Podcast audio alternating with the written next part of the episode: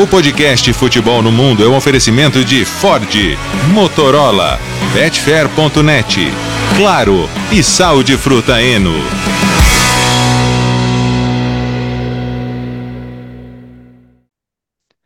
Alô Brasil, olá para você que é fã de esportes, podcast Futebol no Mundo. Meu cafezinho disparou aqui. Está no ar porque estamos madrugando nesta segunda-feira. Calma, o café já vai sair. Com Leonardo Bertozzi, com Gustavo Hoffman, com o Biratan Leal, uh, cada um em pontos diferentes hoje. Gustavo Hoffman, por exemplo, está na linda Lisboa, Gustavo. Tudo bem, companheiros? Um grande abraço para vocês. Bom dia, boa tarde, boa noite para quem estiver nos ouvindo. Sim, cheguei agora há pouco aqui em Lisboa, nesta segunda-feira pela manhã. Daqui a pouquinho eu tenho que sair já para ir para o estádio, para o Alvalade, onde a seleção brasileira treina. Tem jogo nesta terça-feira e aí quarta-feira eu volto para Madrid. Bate, bate volta aqui rapidinho. Nem, a, nem assim? É, nem, nem vou conseguir rodar muito ali por Lisboa. Pra, eu não conheço Lisboa, né? Primeira vez. Eu, eu já tinha vindo aqui de fazendo escala né? Aí agora é a primeira vez que eu vou ficar alguns dias, dois dias, né, aqui em Lisboa. Só que o estádio é um pouco mais afastado, né? E eu peguei um hotel do lado do estádio que é mais fácil, né, para trabalhar. Então não vai dar, capaz que eu não consiga nem conhecer muito ainda da cidade, não. E hoje é dia, hoje é dia um treino coletivo, etc, né? Então. E Antelote, hein? Nossa senhora, é, vou ter que falar cara, disso. É, muita coisa. E o Bira está onde, Bira? Eu tô, eu tô na sala de reunião aqui da ESPN porque tô no Sport Center, então tive que vir mais cedo aqui para gravar. Então, tive beisebol ontem à noite, então tô daquele jeito meio. Né? Nossa! Né? Aquele jeito meio madrugada com sono. É, assim, não, mas né? aí aproveitei, eu vim com a camisa do Canadá, falei, ah, o Canadá perdeu, é que essa camisa é manga comprida, tá frio em São Paulo, para pegar metrô às sete, sete e pouco da manhã, assim, Nossa. daí uma camisa de manga comprida ajuda. Demorou muito, tá muito frio. Eu, eu tô, o Biratã, eu tô. Você não deve ter dormido direito, né? Não muito. É, então, eu, eu, eu, eu, peguei, não, porque eu tô, acho que eu tô no seu esquema, porque eu peguei, eu acordei às quatro e meia para pegar um voo seis e meia da manhã e estamos aqui. Então eu ia falar que eu tô no esquema Biratã beisebol de domingo para segunda. nós, ô Léo, nós estamos num esquema um pouco diferente, só nós dois, né? É isso, Alex. É, um grande abraço para você, para os companheiros. É, eu tive folga no domingo, então eu vou voltar para a cama daqui a pouco. entre, entre, o, entre o podcast e o nosso ESPN FC, acho que eu ainda dou uma dormida, mas tudo certo. É importante estar todo mundo junto, no meio de mais uma data FIFA. Lembrando que quem reclama de futebol, de falta de futebol na data FIFA é porque não sabe como procurar direito, porque teve um pouquinho de tudo esse fim de semana e vamos falar. Teve até as fases preliminares da Copa Ouro com alguns grandes jogos. Interrompida, interrompida é. por tormenta. Exato. E, e, e, com, e com as colônias antigas e atuais da Holanda decepcionando todas elas, né? Curaçao, Suriname, Sint Maarten ou São Martinho, chame como preferir. Crise no mundo holandês. Até a Holanda, a Holanda mesmo, perdeu os dois jogos no fim de semana. É verdade. Eu vou dar uma cochiladinha depois, porque eu tenho o um podcast no continente de ESPN, no lugar do William Tavares, que está de férias. Ô, Gustavo, começamos com a seleção brasileira, então. Uh, a novela Carlo Ancelotti. Tá difícil entender quando será o último capítulo, como e quando vai terminar essa novela, Gustavo. Alex, agora, na verdade, eu acho até que o cenário ficou mais claro. Né? Todas as partes é, estão mais claras, eu acho, nessa, nessa história. Por quê? É... O Brasil jogou com Guiné, goleou 4 a 1 pega Senegal nessa terça-feira. Segue com Ramon Menezes como técnico interino. É, todas as informações apuradas pela ESPN, tanto no Brasil como na Espanha, indicam que a, a Confederação Brasileira de Futebol topa esperar o Carlo Ancelotti até o final do seu contrato. Vocês lembram, eu vinha batendo na tecla já há meses de que o Ancelotti vai cumprir o contrato, o Ancelotti vai cumprir o contrato. É, e ele deixava sempre isso muito claro. Eu quero cumprir meu contrato. Eu vou ficar no Real Madrid até o final do meu contrato, a não ser que o clube não queira. E o clube, em momento algum, não quis. Então, a permanência do Carlo Ancelotti para a temporada 2023-24, há muito tempo ela está definida. Tanto é que ele participa de todo, todo, todo o processo já de preparação, de montagem do elenco para a próxima temporada. Então, quanto a isso, é, é, vamos deixar mais uma vez bem claro: o Ancelotti vai ficar no cargo como técnico do Real Madrid, se o Real Madrid assim desejar, até o final do seu contrato, ou seja, até o final da temporada 2023-24, até o final de junho. Agora, qual que é a, a, novidade? A CBF topa esperar o Ancelotti e pensa no David Ancelotti, filho do, do Carlo, que é assistente técnico, como opção para ser um, um, um, técnico interino. Para mim, é uma, uma, é, uma, é, uma, é uma opção bastante absurda, sinceramente. O David Ancelotti, ele jamais foi treinador. Ele tirou a licença Pro da UEFA há pouquíssimo tempo. Em 2022, quando o Carlo pegou Covid, cogitaram é, que o David fosse o técnico do Real Madrid no jogo contra o Celta. Ele não podia porque ele não tinha ainda licença Pro da UEFA. A gente está falando nem dois anos atrás. É um, é, é, é, um, é um profissional de 33 anos que segue o pai desde sempre. Ele chegou a jogar futebol na base do Milan, subiu para o time de cima, mas não jogou, aí foi emprestado para um time e parou de jogar cedo, com 20 anos, para seguir a carreira de estudos, sabia que tinha futuro na, na, na, trajetória como técnico nessa área mais acadêmica do futebol. E segue os passos do pai, por onde o pai vai desde os tempos de Bayern. Deve, eu acho que vai ter um futuro promissor. Deve ter um futuro, sabe, como, como um bom treinador de futebol. É, tem uma belíssima escola, mas é um jovem de 33 anos que, que acabou a sua formação há pouco tempo, jamais foi treinador de futebol, era cogitado para ser técnico do Basel na próxima temporada. Então eu acho que existe uma, uma, uma distância muito grande para você ser técnico interino da seleção brasileira nesse período até chegar o, o Carlo Ancelotti. O mundo perfeito é o Carlo Ancelotti? Para mim é. Mas nem sempre a gente consegue tudo o que quer. E acho que nesse momento, contratar o Carlo Ancelotti esperando um ano, eu sinceramente acho que, que a seleção brasileira ela, ela deveria buscar outro caminho. Por mais que o Carlo Ancelotti seja é, talvez o melhor nome possível para a seleção brasileira hoje, mas ter que esperar por um ano com, com, com um técnico interino, um, um processo estranho, porque o Carlo Ancelotti, vamos, vamos puxar o lado do Real Madrid nessa história? Como é que você acha que vai ficar o Real Madrid nesse ano com o Carlo Ancelotti é, é, contratado para ser técnico da seleção brasileira depois que acabar o seu contrato com, com, com, com o Real Madrid? O Real Madrid não exige nada menos do que 100% de, de, do que exclusividade absoluta. Então, claro que ter o David Ancelotti te facilita um pouco no contato, mas o cara Ancelotti ele vai ter que pensar e planejar e viver dia a dia de Real Madrid, não de seleção brasileira. Então eu acho uma, uma... de novo, cara Ancelotti seria o nome perfeito, mas se não dá nesse momento e ter que ficar um ano vivendo esse cenário de indefinição, de espera, eu não gosto. Se tratando de seleção brasileira, eu acho que o Brasil deveria buscar outro caminho. Tem uma coisa que o que o da informação que o que o Luiz Roberto passou na transmissão do jogo do, da seleção brasileira que me chamou a atenção e que me deixou com uma pulguinha aqui atrás da orelha. É... Que é o seguinte: Ah, é... vai ser anunciado para assumir em janeiro ou junho. Como assim em janeiro? Né? Em janeiro é meio da temporada. Você está contando que ele vai ser demitido antes disso? Ele não vai largar no meio da temporada para assumir a seleção brasileira. E esse junho é junho para a Copa América? Ele vai convocar para a Copa América?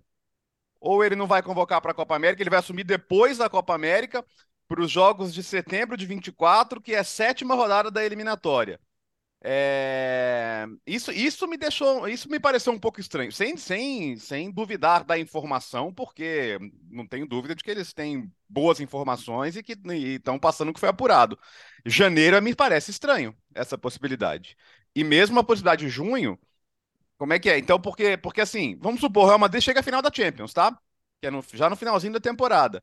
Ele vai para a final da Champions, que ele, nisso aí ele vai estar tá observando jogadores para a seleção brasileira, ele vai, ele vai, ele vai, eh, ele vai, como é que faz? Transferir essa responsabilidade de observar os jogadores, de convocar os jogadores para o filho dele. Então, tudo isso é muito estranho. O Brasil tem até a sexta rodada, que seria a, a direção do interino, Alguns jogos chatos. Não é que o Brasil não vai classificar para a Copa do Mundo, tá? O Brasil vai classificar para a Copa do Mundo porque são seis vagas e meia. Mas o Brasil tem é, Uruguai fora, Colômbia fora. Em novembro recebe a Argentina campeã do mundo, que é um jogo pesadíssimo. Uh, o Brasil tem alguns jogos chatinhos de encarar é, nesse resto de ano, nesse segundo semestre. Seriam jogos importantes para o novo técnico encarar. Já que a gente fala, a seleção brasileira tem poucos desafios e tal. Uruguai fora é um desafio, Colômbia fora é um desafio, a Argentina campeã do mundo é um desafio. São todos jogos que não vão fazer parte do processo. O que eu entendo que motiva a CBF a fazer essa, essa decisão de esperar é: ah, as pessoas vão julgar pelo resultado mesmo, então se ele assumir faltando cinco dias para a Copa e for campeão, vai ter valido a pena. Se a gente trouxer um técnico que assuma agora, faça todo o ciclo e perca a Copa do Mundo num detalhe, numa bola desviada, como aconteceu na última, o Mansur, que aliás é, é outro que nos ouve sempre, nos prestigia sempre, o Carlos Eduardo Mansur, escreveu sobre isso outro dia. É, a gente fica na, a gente faz todo um trabalho, mas a gente esquece que né, uma bola que desvia te mata, né? E em Copas a coisa funciona assim. Então você pode fazer tudo certo, trazer o técnico certo, ter os jogadores certos e você pode perder a Copa do Mundo, porque é assim que funciona no futebol. Né? A Argentina, que foi campeã do mundo, podia ser eliminada num jogo em que ela estava ganhando de 2 a 0, faltando 10 minutos. E, e, assim são as coisas. Né? E a gente não aceita que o Brasil possa perder a Copa do Mundo do jeito que todo mundo perde, num detalhe, num, numa bola que escapa, numa infelicidade. Pode acontecer. Né? Então, eu, eu acredito em processos e acho que o processo deveria ser o melhor possível. Mas eu acho que a maneira que a opinião pública e parte da imprensa trata, em que só o resultado final vale, acaba fazendo com que a CBF pense assim: ah, já que no final das contas nada do ciclo conta, eu vou queimar esse mais um ano de ciclo aqui para ter o cara que eu quero. Eu, eu não concordo, eu concordo com o Gustavo. Para mim, no primeiro jogo da eliminatória, você tinha que ter um técnico. Porque acho que o processo é sim importante.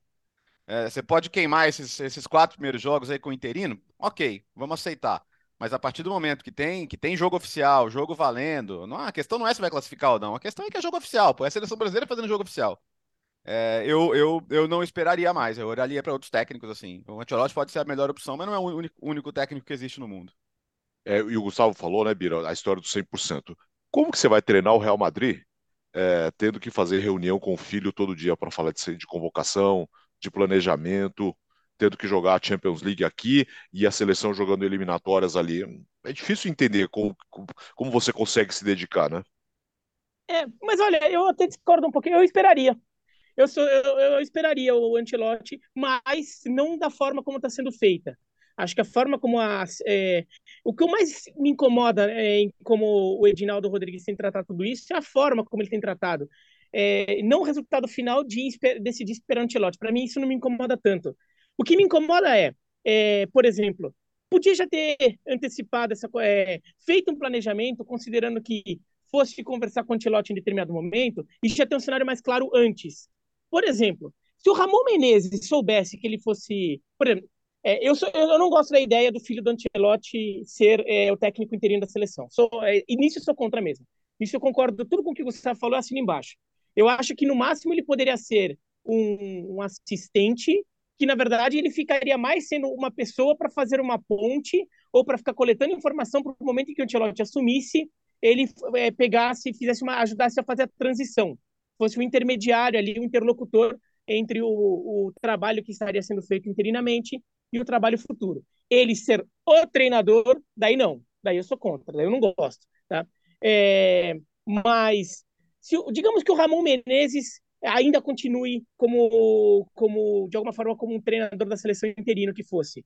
Se ele soubesse disso, e talvez ele fique, ou porque o filho do Ancelotti ficou como auxiliar dele, ou porque o Ancelotti não acertou com ele e no final das contas, com a CBF, e daí vai ter que achar mais alguém.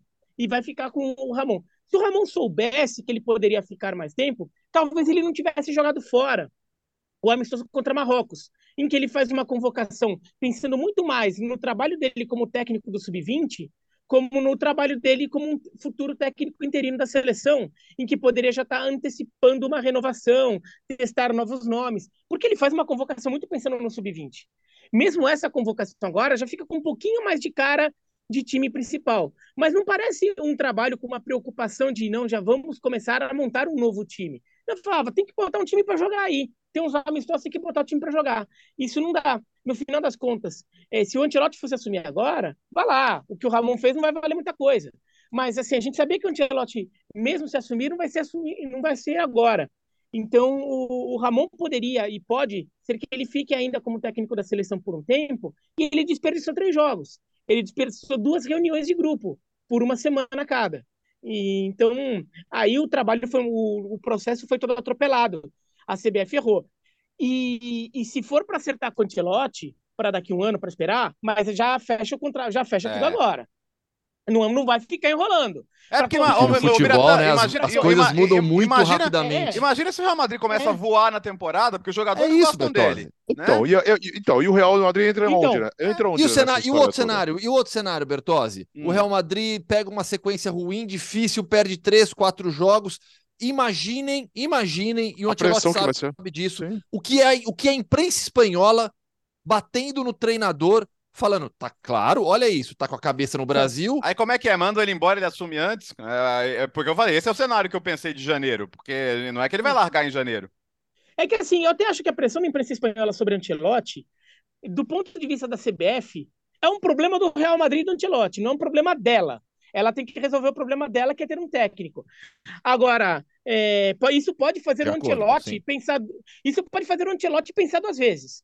Tipo, ai, será que eu assino agora ou não? Por isso que eu acho que a CBF, se for para esperar o Ancelotti, pode até esperar, mas assina logo. Fica com isso garantido. Para não correr o risco do Real Madrid ganhar a Champions, ou cria um mal-estar do Ancelotti em Madrid e ele muda de ideia. E daí você jogou mais um ano fora. Sabe? E, e nisso. Então, mas, olha, Biratã, você sabe que esse assina logo não pode, né? Não existe. É, é, é, é, ele tem vínculo com o Real Madrid, ele não pode é, Não, assim, não, por assinar. nem, nem que seja um Não, contrato por de exemplo, gaveta, você- entendeu? que não vale Não, nada, É, que não vale nada.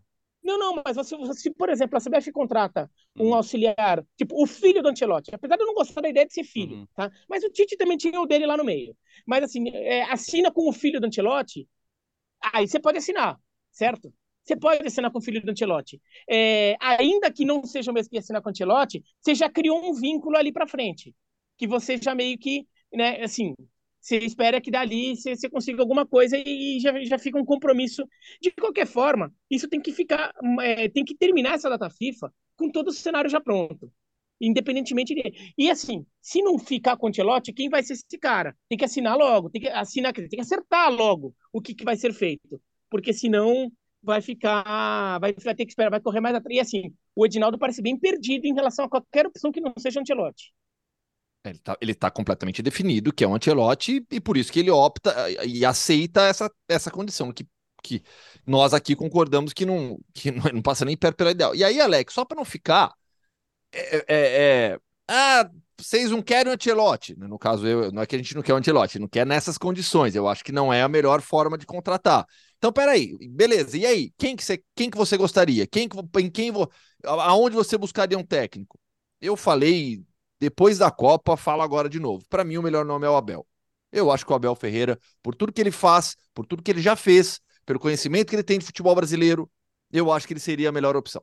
É que ele tá recusando várias propostas, né? Então, Sim. a gente não sabe se ele aceitaria também, né? Mas. É assim, o ponto é entender que não é o único, né? Agora, insisto, ah, o torcedor médio da seleção brasileira, no geral, ele vai olhar pro resultado. Ah, O Brasil ganhou as duas últimas Copas do Mundo com ciclos. O, da- o de 91 não foi, o de 94 não foi nem tão bagunçado, né? O Falcão foi, fez Copa América, depois saiu, veio o Parreira. Agora, o, o ciclo de 2002, por exemplo, foi uma zona, né? com, com, com, com, com, pô, com Luxemburgo, com Leão, com, com, com Filipão chegando, faltando um ano para a Copa do Mundo. Uma, uma bagunça completa e na hora H o negócio funcionou, o Brasil foi campeão e, e, e ponto. É, Então as pessoas não, não, não tendem a acreditar aqui que o ciclo seja tão importante, né? O, o Galvão tá pistolaço, né? O Galvão é uma voz pesada quando fala em seleção brasileira. Ele acha que é uma humilhação. Eu não usaria essa palavra humilhação para seleção brasileira, mas é, eu, eu, eu gostaria de ver a seleção brasileira porque, assim, eu, eu acho, eu acho de, de verdade muito interessantes os jogos que o Brasil tem esse ano ainda, né? Uruguai, Colômbia fora e Argentina em casa são jogos legais de ver e que seria bom o Brasil estar já estruturado, competitivo, né? Não, a Argentina vai vir muito babando, porque esse é um jogo, ainda mais da é, Argentina contra o Brasil no Brasil, que vai vir não como teve, né? é o jogo, é o jogo que não teve, é o tira-teima que não teve, né? Porque o, o Brasil empatou com a Argentina na Argentina num jogo muito pegado nas eliminatórias, e o Brasil ganhou uma Copa América da Argentina aqui e perdeu outra. Então era meio que um tira-teima entre Brasil e Argentina, e acabou não tendo. É, então a Argentina vai querer provar que o Brasil meio que fugiu, porque assim, a, é, a visão que eles têm na Argentina desse jogo é que o Brasil forçou a barra para não ter o jogo, que o Brasil sacaneou. A visão que a gente tem é que os argentinos mentiram Uhum. na imigração. Daí vai Que, é, de, que aí é fato, né? É um fato, é. esse é um fato. Eu acho é um que fato. isso é importante, é. é, é independentemente a versão, a versão de versão. É, é, existe um fato nessa versão brasileira que é houve uma mentira na chegada dos argentinos à imigração.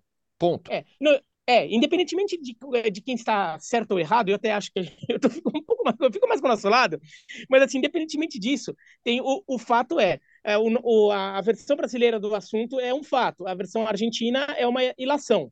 De qualquer maneira, ficou, ficou isso engasgado pra, na, na garganta deles.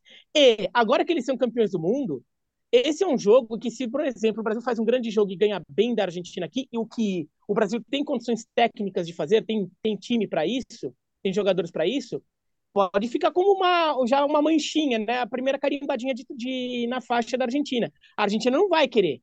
Esse é um jogo pesado para a Argentina, então é um jogo bem legal e é um jogo que o Brasil tem que estar tá tá forte, mesmo que seja com, com o Ramon, mas assim, tem que começar a fazer trabalho sério. O Brasil jogou fora das datas FIFA fazendo brincadeirinha ali de, ah, não, vamos sempre empurrando com a barriga.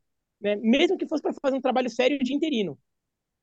E, e é. no final, assim, eu tô, eu tô aqui em Lisboa, assim como eu estive em Tanger, no Marrocos, vivendo a mesma situação, de absoluta indefinição. E quem é exposto nessa história toda? O jogador. Sim. Então, mas, mas Gustavo, a, a, a, gente tem que pensar um pouquinho mais longe, porque hoje é, criou-se uma antipatia com, sele, com, com seleções, né, principalmente aqui no Brasil. Isso não melhora em nada a imagem da seleção brasileira para o público, porque não, você não tem certeza. um técnico. Que apelo que você vai ter com o filho do Carlo Ancelotti como técnico da seleção brasileira? Porque a seleção é. se sub, subentende que você tem o melhor ali para dirigir. Então você tem o filho do cara, é a mesma coisa. O, o sei lá, o, qualquer um filho de todos, qualquer um de vocês, recém-formado, ah, não, quero contratar para a ESPN, quero contratar o Gustavo Hoffman trabalhar na ESPN, mas enquanto ele tem contrato com, com a concorrente, vamos botar o filho dele para quebrar o galho. Não é assim que resolve as coisas, né? É, se eu sei que. O, acho que o Biratã lembrou do, do Tite. O Tite Vitinho, trabalhava. O Vitinho, o Vitinho já tá manjando assim para falar? Não, ainda não. Ainda ah, não. Tá, mas assim, pode ser comentarista de basquete, né? Por exemplo. É, basquete, né? talvez um pouquinho. Ou Minecraft. é... acho mais fácil. Mas é, o, o Biratã lembrou do, do Tite. O Tite sempre teve o Matheus Bach como seu assistente se você quiser traçar um paralelo, seria como a seleção agora escolheu o Tite, mas o Tite tem contrato, então o Matheus que vai é. assumir. Parece um cenário razoável? Não, não é não um é. cenário razoável. Não é. Por isso que, assim, é, é, é de novo, infelizmente, talvez nesse momento não dê, não seja possível. Eu também queria que o Ancelotti fosse treinador da seleção brasileira. Talvez não seja possível agora.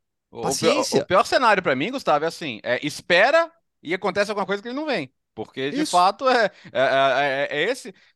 Eu, eu, entendo o ponto do Biratã. Assim, se você tiver preto no branco claro. que ele vem, cara, ok, beleza. É, não é o ideal, mas espera. Mas é, é, vocês pontuaram bem, assim. O Edinaldo tem uma convicção a ponto de. Porque, assim, é claro que isso está chegando por fontes. Está muito claro que isso está chegando por fontes da CBF para as pessoas, né?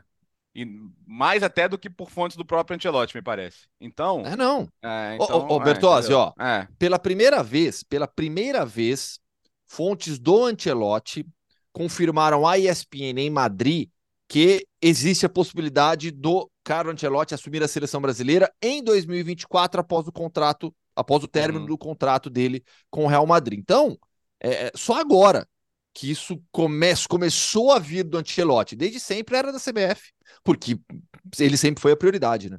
Sim. É, e assim, é, é, é, mas é, é, compreensível essa confusão, considerando que o Tite anunciou a saída dele da, da seleção de supetão, assim, ninguém esperava que aquilo Não é que ele, não né? é na hora H, é, tá certo. Nós vamos falar Tô muito. sendo irônico, hein, gente? Pelo amor de Deus. Nós vamos falar muito nos próximos dias aí. Tem chão isso ainda. Uh, Nations League. Deu Espanha nos pênaltis, Léo. Deu Espanha. É, vamos, vamos, combinar aqui entre a gente que teria sido mais legal como, como história a Croácia, vamos, né? Sim, muito mais. Né? é. Então, eu não vou mentir que eu estava torcendo para a Croácia, cara. É, isso significaria muito, até pelo, pela história do Modric, né? E por, por, esse, por essa geração histórica mesmo que faz Uh, final e semifinal de, de Copa do Mundo em, em, dois mundiais consecutivos e que, que chega a uma, uma final de Nations League também merecidamente contra a Holanda, mas A, a real é que o jogo foi, foi equilibrado, de poucas chances, e aí a Espanha prevaleceu na decisão por pênaltis, né? Brilhou o Nais Simon, um goleiro que ele era bancado pelo Luiz Henrique e o Luiz de la Fuente continuou colocando como titular, defendeu as duas cobranças e a Espanha, então, depois de 11 anos, né, da, da última conquista, que foi a Euro de 2012, eh, levanta esse troféu e sai como campeã. E tira um pouco da pressão sobre o Luiz de Fuente, né? Porque a derrota para a Escócia lá, a gente vai falar de Escócia daqui a pouco, mas a derrota para a Escócia lá em março, os primeiros jogos, o fato dele não ser um cara de nome, né? Ser um cara que fez carreira, embora seja um ex-jogador, ele fez carreira como técnico nas seleções de base da Espanha, é, tira um pouco da corda do pescoço dele. Afinal de contas, é um cara que chegou agora já ganhou um título. E, e, e queira ou não, nesse processo, ele traz alguns jogadores que ele já trabalhou lá atrás a Espanha ganha o título europeu sub-19 lá em 2015, com a gente chama de geração 96, né? 96, 97, mas que já tinha o Nai Simon, que já tinha Rodri, que já tinha Asensio, que já tinha Miquel Merino. A Espanha de fato tem isso, né? A Espanha tem uma transição boa de base para profissional, então eh, para a seleção principal. Então você tem muitos jogadores que que fizeram sub-19, que fizeram sub-21 em 2019, que foram para os Jogos Olímpicos medalha de prata para a seleção brasileira em Tóquio, e estão aí na seleção principal. Então, é, eu acho que de certa forma dá uma tranquilidade maior para ele. É, não acho que eleve o patamar da Espanha acima de, por exemplo, França ou Inglaterra, que acho que hoje tem elencos melhores, especialmente se você olhar opções de ataque. Né? A Espanha não tem as opções mais sedutoras de ataque, se você for olhar, né? Se a gente comparar especialmente com as potências do continente. Mas tá aí, comemora. E sobre a Nations League em si, né? Eu acho que a, as próprias reações pós-jogo mostram que ela vai se fixando no calendário, vai, vai se mostrando uma competição importante, porque ela vai sempre vir depois de uma, na ressaca de uma competição como Copa do Mundo ou Euro, né? Então é sempre um primeiro passo de um novo ciclo e, a, e as comemorações da Espanha, as lamentações da Croácia, a invasão croata, porque o jogo parecia em Zagreb, mostram que está sendo levado a sério. Né? Acho que os jogadores, aos poucos, vão entendendo que é sempre bom colocar um título pela seleção no currículo. Né? Muita dúvida agora em relação ao futuro do Modric, né? Ele é. disse que já sabe o que vai fazer, ainda não anunciou, todo mundo no aguardo da, dessa, dessa decisão do Luka Modric para ver se ele segue ou não com a Croácia nas eliminatórias para Euro, para tentar uma vaga e jogar a próxima Eurocopa na Alemanha, que vai ser espetacular, né? No ano que vem, já o final da temporada 23-24. Para a Espanha, acho que o Bertozzi pontuou o mais importante: é dar um pouco mais de tranquilidade para o Luiz de la Fuente. Essa é a principal manchete né, a, a, as críticas ao Luiz Fuente já eram mais fortes, havia bem, bem mais dúvidas do que certezas em relação ao novo treinador, apesar de todo o histórico dele na base. Estava até e aí buscando um pouco, né, porque a grande história era o título croata, né, buscando algumas histórias do lado espanhol também. Né, o Jesus Navas, acho que é uma é, é a principal história individual.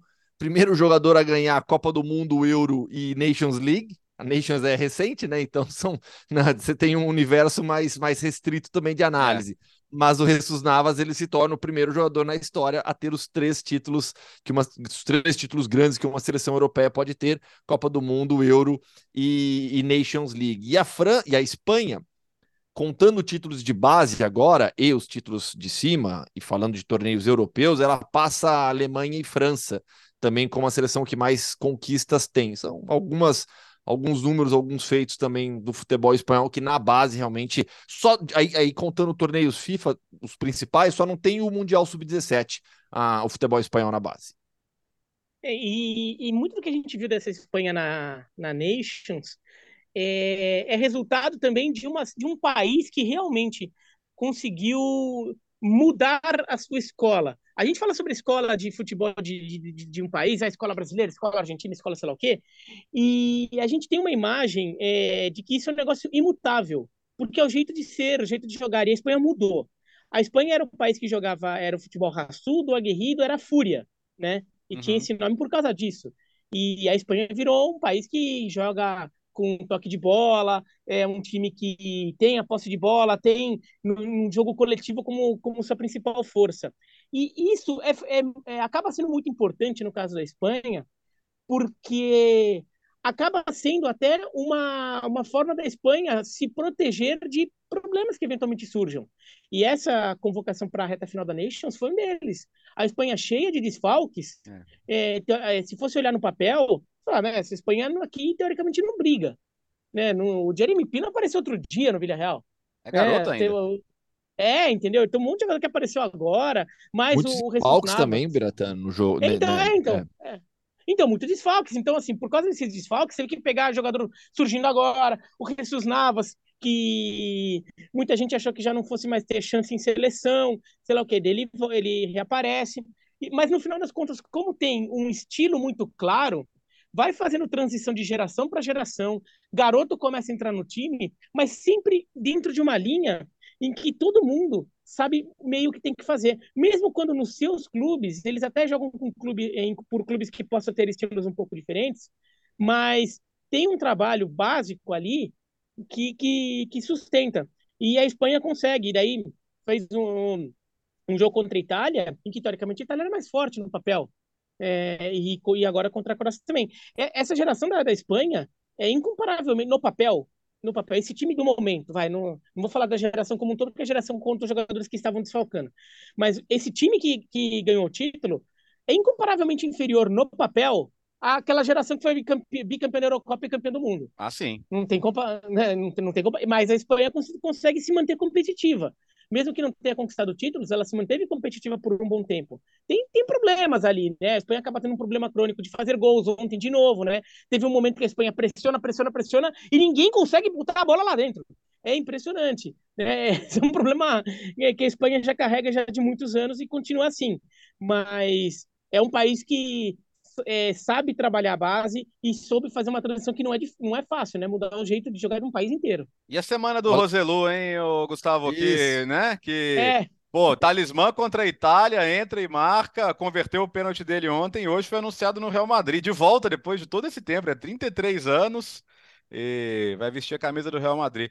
Eh, eu acho que não não vai ser titular, mas mais minutos que o Mariano ele vai ter, viu? Muito mais útil do que o Mariano. Ele vem. Não, o Não vou nem falar do Ros- Hazard, hein? Não, é, não. Assim, o Rossellu, vamos lá, dentro É. do contexto de atacante reserva para compor o elenco, foi uma contratação muito boa do Real Madrid. Vem da sua, o, Rossellu vem da sua melhor temporada artilheira na primeira divisão. Vou puxar de cabeça, dá uma checada aí, 16 gols pelo espanhol, se eu não me engano. Acho que Acho em que todas as acho- campeonatas, 12 na, em La Liga, né? Vou, vou É. de novo, mas acho que é isso. É, se eu não me engano, 16 gols na temporada pelo espanhol. É a melhor, melhor temporada dele jogando na Elite, primeira, primeira divisão. deze- não, 17, 16 em La Liga e um na Copa. Era mais até. Ah, isso. É, isso, tá 16 certo. na Liga e um, É, e um na. Copa, isso. 17 no total. É. É, é- é um jogador de 33 anos, consolidado, você sabe o que esperar dele, frequentemente está na seleção espanhola, então acho assim, para compor o elenco, para ser o atacante reserva, tá ótimo. O problema é que talvez ele jogue mais do que o madridista imaginava, se o atacante principal, que era o Benzema, agora o, agora o, nova, o novo atacante não chegar, então às vezes ele vai acabar jogando mais. Mas é, contrato de empréstimo, uma temporada, com opção de compra, valor baixo, é, ele não é formado no Real Madrid, vale sempre lembrar, porque diferentemente do, do, do Fran Garcia, por exemplo, é, que, que era da base, o Rossellu não, o ele é formado pelo Celta, mas ele chega jovem no, no Real Madrid. Ele, a curiosidade é que em 2011, quando ele fez parte também do elenco principal, ele jogou dois jogos, um por La Liga e um pela Copa do Rei, marcou um gol em cada um. A estreia dele foi com gol num 8 a 1 do Real Madrid por La Liga, e depois ele fez um gol também na Copa do Rei. Nunca mais jogou. Dois jogos, dois gols, média de um gol por jogo, volta agora para ser jogador do Real Madrid. é a mesma mé- média do Joelinton na seleção brasileira, a maior média. Estamos fechados que queremos o Modric na Euro? Sim, né? Nossa. Precisa Muito- avisar. Ah, é, depende, vamos ver, que de repente ele quer estar bem fisicamente, mas o cara consegue jogar prorrogação atrás de prorrogação Ah, inteiro. pois é, então. E, Você e falou nessa da- temporada, nessa temporada, é, é, é, a tendência é que o Modric tenha menos minutos. Então, fisicamente, projetando aí a longo prazo uma Euro, se a Croácia consegue a vaga, talvez ele, ele esteja bem ainda para jogar. Ele é um monstro, né? Ele é um atleta excepcional também, além de, de, de gênio com a bola nos pés. Ah, ô, Léo, você falou da Escócia que virou pra cima da Noruega, mas tivemos gol do Haaland. É, tivemos e aí ele saiu, né? o problema foi esse. A, a Noruega saiu na frente. Ele, ele teve um jogo meio quieto, né? A Escócia é uma seleção que se defende muito bem, ganhou da própria Espanha, mas na chance que ele teve, ele sofreu o pênalti converteu. E quando ele saiu, faltava poucos minutos ali, e falou: bom, tá ganho o jogo, né? A Escócia pouco conseguiu ameaçar. Mas não, não é que só a Escócia só empatou. A Escócia empatou e virou, e foi uma das cenas mais emocionantes para mim da rodada, porque você via o setor visitante lá, o Tartan Army, né, a torcida da Escócia, que vai mesmo e viaja mesmo. A Oslo, pô, espetacular o que eles fizeram. Cara, a, a Escócia já ganhou da Espanha, já ganhou da Noruega fora, 100%. Tá, agora tem que classificar. E se classificar vai ser a segunda Euro seguida. A Escócia ficou muito tempo sem frequentar as grandes competições. Chegou perto da Copa do Mundo, não conseguiu ir, é uma frustração.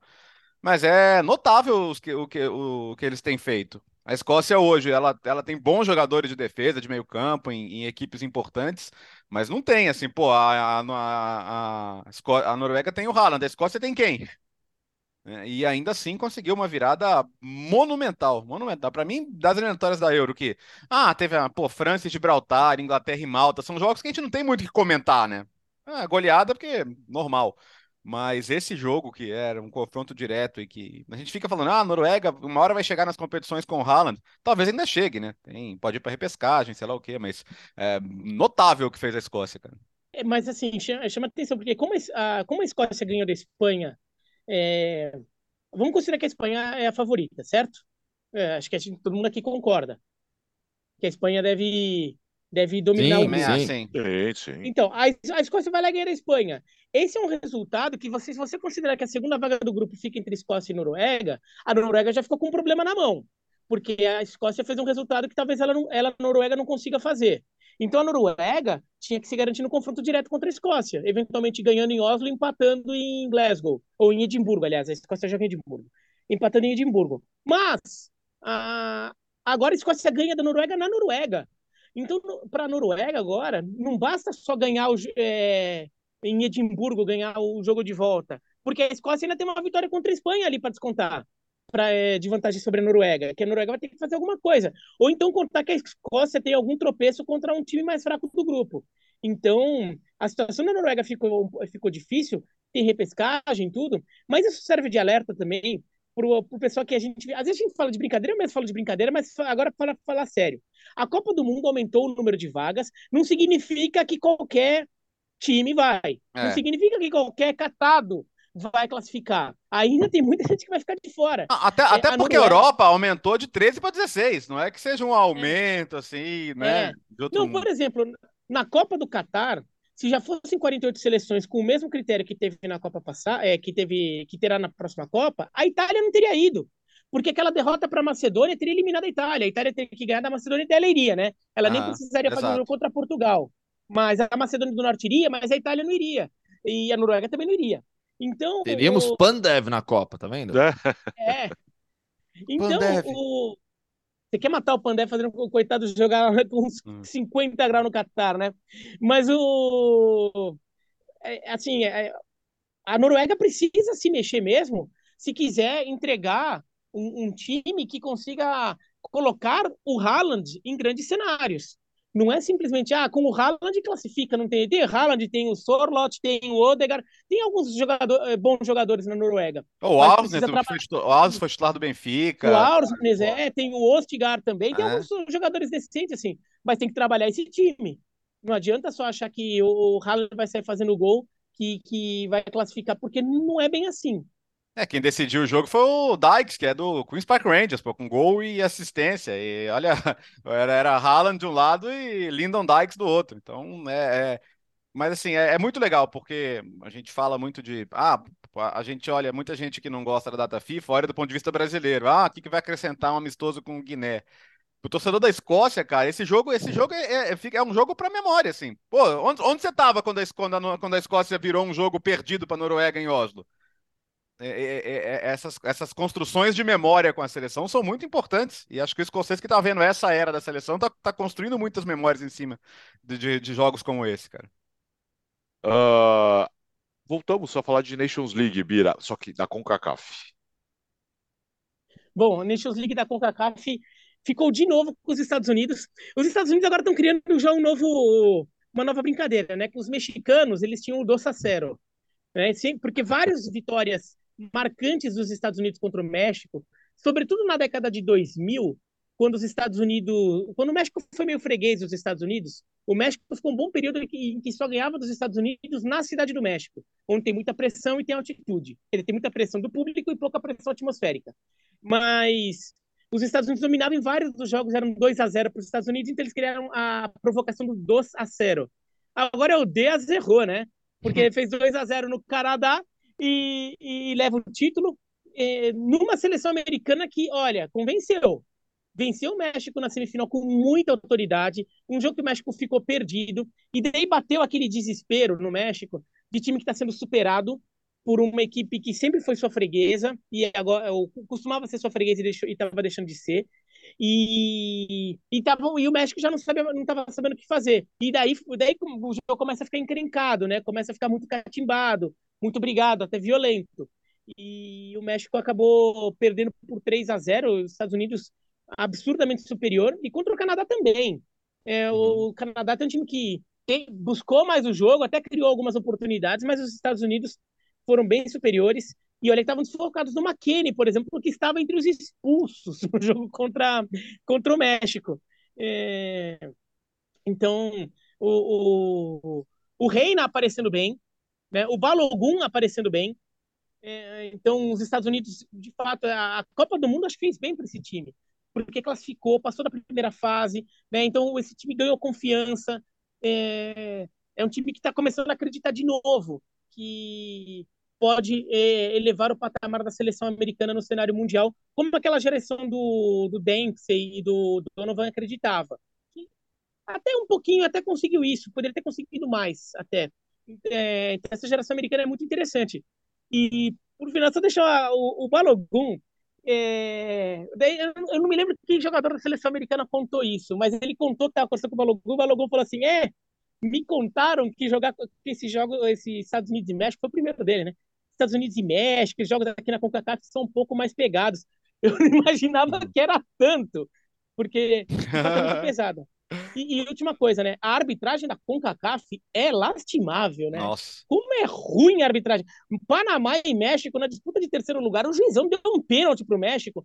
Totalmente absurdo. Depois o VAR tirou o pênalti, né? O VAR desmarcou o pênalti. Mas a nossa arbitragem é muito fraca na CONCACAF. Estados Unidos e México também muito mal comandado. É, é, é realmente complicado. Ó, oh, é, não, só um detalhe. O, e é legal assim, a, a, a convicção do Balogun para jogar pelos Estados Unidos, porque esse é um processo bom que eles estão fazendo, né? E conseguiram fazer o mesmo com o Yunus Musa, que também foi titular, que é outro que jogou pela base da Inglaterra. É, trazer o jogador cedo para se adaptar, para escolher os Estados Unidos. Os Estados Unidos começaram a final com a média de idade de 23 anos, time mais, mais jovem a começar uma final pelos Estados Unidos. E, e o, o, próprio gol, né, o segundo gol, tem uma coisa curiosa, porque o Reina é, nasce na Inglaterra, nasce em Sunderland, que o pai jogava lá, e é criado nos Estados Unidos. O, o Balogun ele nasce nos Estados Unidos, porque os pais nigerianos moravam lá em Nova York, e é criado na Inglaterra. E o gol sai com passe de um para a finalização do outro. O Reina fazer o, o, as duas assistências é muito significativo, porque no meio de tudo isso anunciaram a, a volta do Greg Berhalter, que dirigiu os Estados Unidos na Copa do Mundo. E o Berhalter é o cara que foi chantageado pelos pais do, do, do Giovanni Reina que quando quando ele, Berhalter, com, admitiu depois da Copa do Mundo que quase mandou o Reina para casa, que estava insatisfeito com a atitude dele nos treinos, como eles eram amigos de infância, os pais do Reina e o Berhalter, amigos de adolescência, bons né? Amigos, Estuda, bons, é, bons amigos, estudaram juntos. Legais, né? Falaram: olha, esse técnico aí, esse cara teve uma discussão com a namorada dele, a esposa dele agora, lá 30 anos atrás, deu um chute nela. Vocês sabem disso, né? E, enfim, é um caso lamentável, mas que, que se resolveu e eles, eles falam com. Eles admitem tudo o que aconteceu. É uma, uma, coisa que, obviamente, é muito dolorosa do passado, mas que é, foi, foi abertamente encarada, né? Não é um fato que ele nega nem que, que ele se orgulhe disso. E, e, e ele, e agora ele falou: não, eu, eu vou, eu vou meu, meu, papel é contar com ele, é, enfim, é, é, trabalhar com ele. Então muita gente fala: ah, o Reino agora tá ferrado por, por causa do que os pais deles fizeram, mas o Berhalter já, já falou que conta com ele. E o Reina é muito bom jogador, né? Apesar da irregularidade dele no do Borussia Dortmund, é muito talentoso. Foi, fez, um, fez um partidaço. Mesmo saindo no intervalo, foi um dos melhores jogadores da final, pelas duas assistências que deu. Então eles vão ter que sentar, conversar, se entender, né? É, o, os pais do Reino são os tipos pai, pais tóxicos do esporte americano, né? Todo, todo mundo todo, todo mundo já viu num filme, né? O cara que fica ali no. Que, que, que tem nos filmes porque existem na vida real também, né? Cara que ameaça treinador, que fica ali atrás do banco dando palpite, cornetando. Olha, não, não, não é só no, no, nos Estados Não é Unidos, só- não, hein? é, não, né? é. Tá bom, no geral mesmo. Ah, é no geral, opa! É, mas eles são assim, né? Então, mas enfim, isso aí vai ter que ficar no passado porque ele tá de volta à Tem até, tem, tem até no xadrez infantil, imagina se não vai ter no futebol. É, caraca, velho. Como é que funciona, Biratã? Como é que é essa, pa- como é que é? Como é que funciona isso no Você não xadrez? parece ser assim, hein? Ele não pode mas ficar gritando. que- Não, não, não, mas ah, mas pode fazer pressão, né? Pode ficar lá no árbitro depois, depois, já acontece. Que loucura. E ficar ensinando o filho a catimbar, entendeu? Sabe? É, tem. Catimbar no xadrez, hein? É, tem isso também. E a crise na, na seleção mexicana, Gustavo? Pois é, a seleção mexicana em busca de, de, de, de um novo rumo, né? A seleção mexicana eliminada no segundo jogo, pouquíssimo público nas arquibancadas também. Isso foi destacado bastante na imprensa, o baixíssimo público nas arquibancadas, uma seleção que já tinha sido punida também por conta daquele episódio lamentável nas arquibancadas. O torcedor mexicano ele vai ter que, que, que aprender que alguns comportamentos não são mais aceitáveis hoje em dia. Ponto. É, não, não, não tem como você mudar isso. Você vai precisar entender, vai precisar aprender, porque é algo que vai precisar evoluir. É, e a seleção mexicana vem nesse período de baixo. O Bertozzi falou agora há pouco sobre a sequência de resultados com. Aliás, foi o Biratana, a sequência de resultados com, com, com a seleção dos Estados Unidos. México, que curiosamente tem um técnico brasileiro em alta, né? O André Jardine, que fez um baita trabalho no, no Atlético São Luís e está para assumir É. o América, né? O André Jardine. Mas a seleção mexicana vive um dos seus piores momentos em muito tempo. Cara, a seleção, a seleção sub-23 no torneio, no torneio Maurice revelou, antigo torneio de Toulon, tomou 4 a 1 do Panamá na final. Do Panamá, aliás, É bom, e- pelo e- menos, pelo, pelo menos chegou na final. Mas de fato, tomou, mas foi um passeio, É. porque tava 4x0 pro Panamá, o México só fazer um gol no finalzinho. Sim. Não, e, e mesmo na decisão de terceiro com o Panamá, ganhou apertado, ainda teve um gol anulado do Panamá, bem anulado, mas um gol de bicicleta ali do, Aí do Godoy. É, foram dois gols anulados, né? Os dois gols bem anulados, mas foram dois gols anulados até pelo Panamá, é, do Panamá. O México acho que tem que repensar muita coisa no seu futebol, porque o, o, o- é, inco- é incompreensível o México não ser um país. É incompreensível não é porque dá para compreender justamente pelos erros que eles cometem, mas o México não pode se acomodar com o cenário do, de futebol, com o espaço que o México tem no futebol internacional, que normalmente ele tem.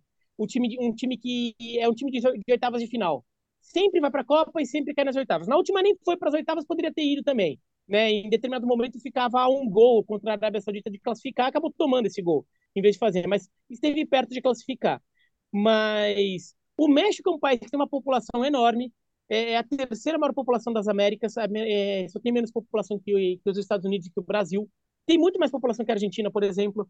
O México é fanático pelo futebol, então não falta gente querendo jogar. Os Estados Unidos, por exemplo, ah, não são uma potência porque eles não ligam tanto. Tem muito moleque que talvez tenha talento para futebol, mas no final das contas ele foi virar jogador de beisebol, de futebol americano, de basquete, fazer outra coisa da vida, porque tem outros esportes lá. No México, não. O futebol é o principal. E, e, e o México tem um cenário de clube, um cenário doméstico muito forte e um trabalho de base que tem resultados. Em geral, as seleções de base do México são competitivas, eles já foram campeões mundiais. Sub-17, por exemplo. Agora, eles não conseguem fazer o time principal ser um, ser um time de quarta de final de Copa, um time de semifinal de Copa. Eles não conseguem. É, eles não conseguem ter, revelar jogador que, quando sai do México, vira um craque de nível internacional. Um, um, eles conseguem revelar bons jogadores no cenário europeu até, é, alguns, mas não um craque um craque na Europa. Eles não conseguem revelar. O Titiarito não foi craque. É, o Titiarito foi um bom jogador, fez uma no Real Madrid nem tanto, mas no Bayern Leverkusen foi bem. Né? O Rafa Marques foi muito bem no Real Madrid, mas craque, craque, craque, o México não consegue. Barcelona. E... Eu falei o Rafa quê? Marques no Barcelona. Eu falei o Atual quê? técnico do time B. É. Você falou o oposto. Não, eu falei, eu falei, eu falei Real não. Madrid. Ah, eu falei Real Madrid? Não, não, não, não, não. Eu, eu Titiarito no Real Madrid e o Rafa Marques no Barcelona. Isso, é. Então, o, o, o México não consegue, não consegue revelar. E, e, tem muitos problemas internos também. Então, a seleção mexicana muitas vezes não é a melhor seleção possível, porque tem jogador que está brigado com a federação. Agora, o Carlos Vela, por exemplo, já faz um tempo que está fora. Eu acho que é o jogador mexicano mais talentoso e com mais poder de decisão. Se bem que também algumas das da, das ideias do Vela, também não acho que a federação tem que abrir, tem que, tem que se curvar a, tanta, tantas exigências. Mas assim, o processo interno é muito ruim, que não consegue aproveitar ao máximo o potencial que o país tem, o potencial futebolístico que o país tem. E, e fica nessa. Daí, quando os Estados Unidos melhoram um pouquinho, os Estados Unidos começam a voltar, a voltar a ganhar do México. E daí fica esse desespero todo. Ainda de seleções, hora do mundo Hoffman para o clássico do mundo Hoffman, hein, Léo? Ah, e esse foi um clássico mesmo, viu? Porque. E vou dizer para vocês que uma das seleções envolvidas no clássico não tem tanto nome, mas olha, prestem atenção nela, viu? Vou deixar que ele dê mais detalhes, então, diretamente de um mundo alternativo e de países bem pequenininhos dessa vez. Vamos lá para o mundo Hoffman. O legal das eliminatórias, né, de Nations ou de, de Copa do Mundo é isso. Você escolhe o jogo aleatório, dava para escolher nessa, nessa última rodada. E acho que de todos, Luxemburgo e Liechtenstein foi, foi o mais alternativo. Mas tem um outro lado curioso também nessa partida. Antes até de falar de futebol, é um dos confrontos mais ricos do mundo. Porque são dois. Capita. É, são dois... são dois os países com é, duas das maiores rendas per capita do mundo. Você pega. São, existem alguns rankings né, de renda per capita. No ranking da CIA, por exemplo, são os dois países com, com os maiores índices.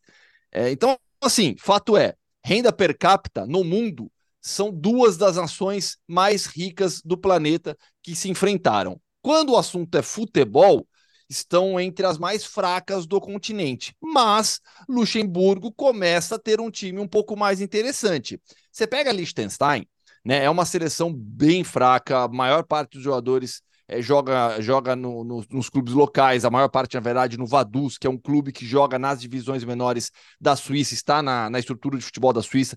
Liechtenstein é a única nação filiada à UEFA que não tem o seu campeonato nacional. Tem a sua Copa, mas não tem um campeonato nacional. Os clubes de Liechtenstein estão todos dentro da estrutura do futebol suíço. O principal deles é o Vaduz. É, e aí é, forma a base da, da seleção. Já Luxemburgo não. Luxemburgo é uma seleção que começa a ter jogadores atuando em grandes ligas. Jogador do Borussia Mönchengladbach, jogador que atua em ligas secundárias da Europa também, jogador que joga na Bulgária. Você pega os jogadores que marcaram os gols, por exemplo, desse 2 a 0 O Daniel Sinani é jogador do Wigan, na Inglaterra, e o Gerson Rodrigues, aí já é o jogador mais, mais rodado, né? Tá, tá no, ele pertence ao Dinamo Kiev, foi emprestado já a vários times. Então, você pega os dois elencos, fala: opa, peraí, Luxemburgo é um time que vai incomodar um ou outro aí, dependendo. Quando joga contra Liechtenstein, teve mais de 70% de posse de bola, mais de 20 finalizações, mandou completamente no jogo. Gerson Rodrigues deu, fez gol e deu assistência também. A diferença técnica se mostra em campo. Você vê realmente que é um time hoje bem superior a Liechtenstein, que aí sim está entre os mais fracos, junto com o San Marino. Acho que são as duas piores seleções hoje do continente. Mas Luxemburgo, nesse grupo J, está com quatro pontos, vai incomodar um ou outro. time grande está no grupo de Portugal, né? As, seleções mais fortes que não forem bem focadas, preparadas para esse jogo, Luxemburgo vai acabar roubando ponto. Eu, eu já falei aqui na época da Nations da, da, da fase de grupos da Nations que, que Luxemburgo está no, tá num grande momento. É, é, provavelmente a segunda maior seleção, melhor seleção de Luxemburgo da história. Só nos anos 60, Luxemburgo teve uma seleção melhor que chegou às quartas de final da Eurocopa. Quarta de final da Eurocopa, eliminou a Holanda e chegou nas quartas de final, caiu para a Dinamarca. Acho que foi em 68 que isso aconteceu. Mas o time de Luxemburgo agora, como o Gustavo falou, tem vários jogadores que atuam em países tradicionais, mesmo que não sejam jogadores de destaque. E Luxemburgo não é tão pequeno quanto muita gente acha, tá? Ele é pequenininho, mas a, a, ideia que a gente tem de Luxemburgo, assim, quando você bate o olho no mapa, é ver como Andorra, ver como Mônaco, como San Marino, né, como Liechtenstein. Se você pegar a área de todos esses países, ela é menor, é, somadas, ela é menor que a de Luxemburgo. Tá? Luxemburgo é maior do que Liechtenstein, Mônaco, San Marino, sei lá o que, tudo junto. E a, Luxemburgo tem uma população maior que a Islândia. Então, Luxemburgo não, também, assim, tem, dá para dá, dá entender como o Luxemburgo tem, consegue tirar um pouquinho ali de, de, de jogador ali. É, metade do time fala português, né? Porque é muito descendente de português em Luxemburgo. É, acho que é a maior colônia de imigrantes em Luxemburgo, então muitos jogadores são filhos de portugueses. Então, você pega pelo sobrenome ali, né? Você tem vários ali. Então, É uma seleção. E, na Nations, ela tá no grupo, né, tá na Liga, na Liga C, ela não tá na Liga D. Uhum. Ela tá na Liga C e não caiu. Acho que quem caiu no grupo dela foi a Lituânia. Ela rebaixou a Lituânia, mas não caiu. Ó, quem. Luxemburgo é Luxemburgo é muito forte no Eurovision, com cinco títulos. E... É, faz tempo que não fala Cinco isso. títulos. E vai voltar no ano que vem. Tava sumida desde 93, ano que vem volta a participar do concurso, com alguns dos grandes hits da história ah, mas como o assunto aqui é futebol, é... eu acho que tá na briga, viu? É porque já empatou fora com a Eslováquia. Vai que arranca pontinho da Bósnia aí fora. Porque a Islândia, daquela geração dourada, acabou, né? A geração que foi a Copa do Mundo e a Euros. É... ainda vai receber a Eslováquia. Mas mesmo que tome duas goleadas de Portugal, o resto do grupo joga, viu? E como classifica primeiro e segundo, olho em Luxemburgo. Luxemburgo pode muito bem chegar a Euro e se chegar, você ouviu aqui primeiro. Ai, Luxemburgo, Luxemburgo. É, mercado, mercado, Léo. Ah, mercadão, hein? Tá, já falamos aqui do Roselu, né? Então podemos passar. Mas é...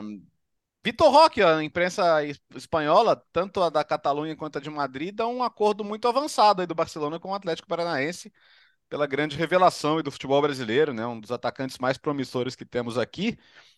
E até queria saber se o Gustavo está ansioso para viver a era de Vitor Roque contra Hendrick nos gramados espanhóis, né? Pois é, mas o, o Vitor ele chegaria com um status diferente até. O que se fala na, na Catalunha é que o Vitor Roque chegaria para ser o atacante reserva, ser o reserva imediato ao Robert Lewandowski. Né? E eu acho que até a evolução dele esses últimos meses, o Vitor, Vitor Roque tem já convocação para a seleção, seleção brasileira principal. Né? Então, assim, esses últimos meses de evolução do Vitor Roque dão a ele uma condição diferente de chegada na Espanha. Ele chegaria realmente para jogar, não para ser o titular do Barcelona, porque o titular do Barcelona é o Lewandowski, mas para ser uma peça na rotação do elenco do Xavi. Acho que chegaria num, numa, numa condição bem, bem, bem interessante o Vitor Roque, que é sem dúvida alguma um dos jogadores brasileiros jovens da atualidade mais talentosos. Bayer, Alex, tá querendo mexer o mercado, viu? Kyle Walker surge como uma opção para o Bayer. O Pavar já tinha dito que não queria continuar, então o Bayer acho que vai acabar se movimentando no mercado. Kim Min-jae zagueiro de destaque no Napoli na última temporada, é outro nome que o Bayern gostaria. É, é, acho que o Bayern vai, vai ser um clube que vai agitar um pouquinho o mercado nas próximas semanas. E eu não estou na Espanha, estou em Portugal, mas Sérgio Busquets, né, muito próximo de um acordo com o Inter Miami. Essa foi Fabrício Romano que, que publicou, se eu não me engano, né, que o Busquets está bem próximo de um acordo para jogar no Inter Miami com Lionel Messi. E há uma semana falava-se também em Jordi Alba, né? O Messi vai montar o Barcelona dos anos 2000 lá no Inter Miami. O Beck, com o Beckham, né? Com o Beckham. o Beckham de dono. Maravilhoso, né? Para a gente fechar hoje, Gustavo, uh, tivemos o retorno do Alavés para a primeira divisão num jogo dramático, Louco. 0 a 0 na ida. E aí o gol que classificou ou que levou o Alavés de volta à primeira divisão nos acréscimos da prorrogação e só para não esquecer do mercado, técnicos, Luiz Henrique e Brandon Rodgers. Luiz Henrique surge como uma opção no PSG, que já teria, já estava tudo certo antes que o Julian Nagelsmann, agora o Luiz Henrique volta a ser uma opção. E o Brandon Rodgers deve voltar ao Celtic, né, onde ele fez um trabalho brilhante antes de, de ir para o Leicester. Brandon Rodgers pode, pode voltar ao, ao Celtic. Alavés, de volta à primeira divisão, é, o, o, Wesley, que foi entrevistado aqui na semana passada, não conseguiu, ficou pelo caminho com o Levante. É. Zicou. Zicou, zicou. É, Você não, zicou. Não fala assim, pô. Mas o, não, deu, não, deu, não, não deu bom pro Wesley, não. Ficou pelo caminho. O jogo da ida é, tinha sido 0 a 0 no País Basco. Jogo em Valência, 0 a 0 no tempo normal, 0 a 0 na prorrogação até o minuto 129 sem o gol de, gol de pênalti aos 129. É, e assim o Alavés volta a jogar a primeira divisão. Bertozzi me deu branco, meu jogador ah. do Atlético Bilbao emprestado. Via Libre. Ager Via Libre. A Sierra Via Libre. Me deu branco agora, completamente. e Porque assim, o Bertozzi até colocou no grupo. Ele é uma figuraça, ele, ele tem uma barbona, assim, gigante. Ele toca... Ele um... toca, assim, né? Toca é, trompete. Não, e ele é isso, ele toca instrumentos musicais no campo. Meu, ele é uma figuraça. E eu achava até no Atlético Ele é um jogador bastante útil quando saía do banco, mas aí ele perdeu muitos minutos, né? E aí acabou emprestado para o Alavés e foi fundamental, decisivo, colocou o nome dele na história do Alavés. Minuto 129 da partida, colocando o Alavés em La Liga. É, e- com Granada, o- o- os dois, os- Granada e, e Las Palmas. O- Os dois acessos, né? O da Itália com o Cagliari e o do Alavés foram assim, né? O Cagliari foi também. O do Cagliari foi aos 94, aos, aos 49 do segundo tempo, é, com o gol do. Agora me deu branco, me deu o branco, deu em mim. Pavolete fez o gol do Cagliari é, contra o Bari e agora e, e nos dois casos os gols fora de casa. O Via Libre, antes de passar para o Biratã, é de Guernica, que é a cidade imortalizada no, no famoso quadro do Picasso, né? Que retrata o ataque a Guernica na, na Guerra Civil Espanhola. Então, ele é de um lugar muito, muito marcante na história por esse motivo. E, bom, é legal. O, o Biratã, o que, que você ia falar aí? Não, é, é, agora eu nem sabia que ele era de Guernica, mas o nome dele se torna mais sugestivo, né? É, Ele se chama Vila Libre, né? É, É, numa cidade que naquela época não estava sendo, estava sendo bombardeada para não ser livre. O... Eu vou falar que assim, foi aos 129, né? Que isso dá aos Nove 24 da- do segundo tempo. É, aos 24 do segundo tempo da prorrogação, porque teve VAR, né? Foi um pênalti que o juiz não marcou, porque assim, o, o Alavés inteiro vai para a área, fica jogando bola, pressionando o, o Levante, e daí naquele bate-rebate dentro da área, a bola bate no braço do jogador do Levante. Os jogadores do Alavés reclamam, mas o juiz não dá o pênalti, é, a jogada continua, e daí vai para VAR. Por isso também que acabou demorando, né? Isso, na verdade, devia estar com, tava com 124, mais ou menos, com, é, com uns 18, 19 no segundo tempo, quando o VAR chama, quando o VAR para, começa a ficar observando, chama o árbitro, olha, marca o pênalti, e, e, e o Levante ainda teve um ataque, né? Tem- O Levante dá a saída, tem um ataque, daí vai todo mundo também, né? Vai, hum, é, vai até a torcida, presidente, ex-jogador, vai todo mundo lá para a área tentar botar a bola para dentro e não consegue. É isso, amigos. Terminou o podcast Futebol no Mundo desta segunda-feira, a data FIFA. Gostamos muito, assuntos não faltam. E vamos liberar o Gustavo Hoffman, porque agora vai seguir o rumo com a seleção brasileira aí. Rotina dos links do dia, treino coletiva, e aí é isso, amanhã tem jogo, quarto tô de volta, quinta podcast já em Madrid. Quinta, talvez à noite te- eu tenha, não, vai atrapalhar em nada o podcast, é só torcida não, não, minha. não começa de novo. Não. Tá, que tão, ah, estão acontecendo as finais do, do Campeonato Espanhol de Basquete, né? A Liga CB. Real Madrid tomou 2 a 0 perdeu os dois jogos em Barcelona, vai pro jogo 3. Jogo 3 é amanhã. Tem que ganhar. Né? Se ganhar, tem o jogo 4. Aí eu vou trabalhar no jogo. Ah, depois, tô- de- depois, do, depois do Partizan, eu não aposto contra esse time, não. Por isso, é. É. Por... Não, e perdeu. E o jogo agora. Nossa, a, a imprensa co- cornetou a arbitragem, que encheu de faltas o Ed Tavares, pivôzão do, do Real Ah, não. Madrid. Você vai querer dizer que a imprensa espanhola cornetou a arbitragem do Arbitragem. Real e Barcelona? Ah, e você estará lá, é isso, né, Gustavo? Não, e trabalhando se tudo der certo. Se o Real Madrid ganhar o jogo 3, eu trabalho no jogo 4. Ah, os, ca- os canais ESPN estão transmitindo essas finais. Isso, por isso, Exatamente. Por isso. E também no Star Plus. Valeu, Gustavo. Valeu, gente. Obrigado. Até a próxima. Até quinta. Valeu, Léo. Valeu, gente. Boa semana. Quinta-feira a gente volta. Tchau, Mirá. Falou!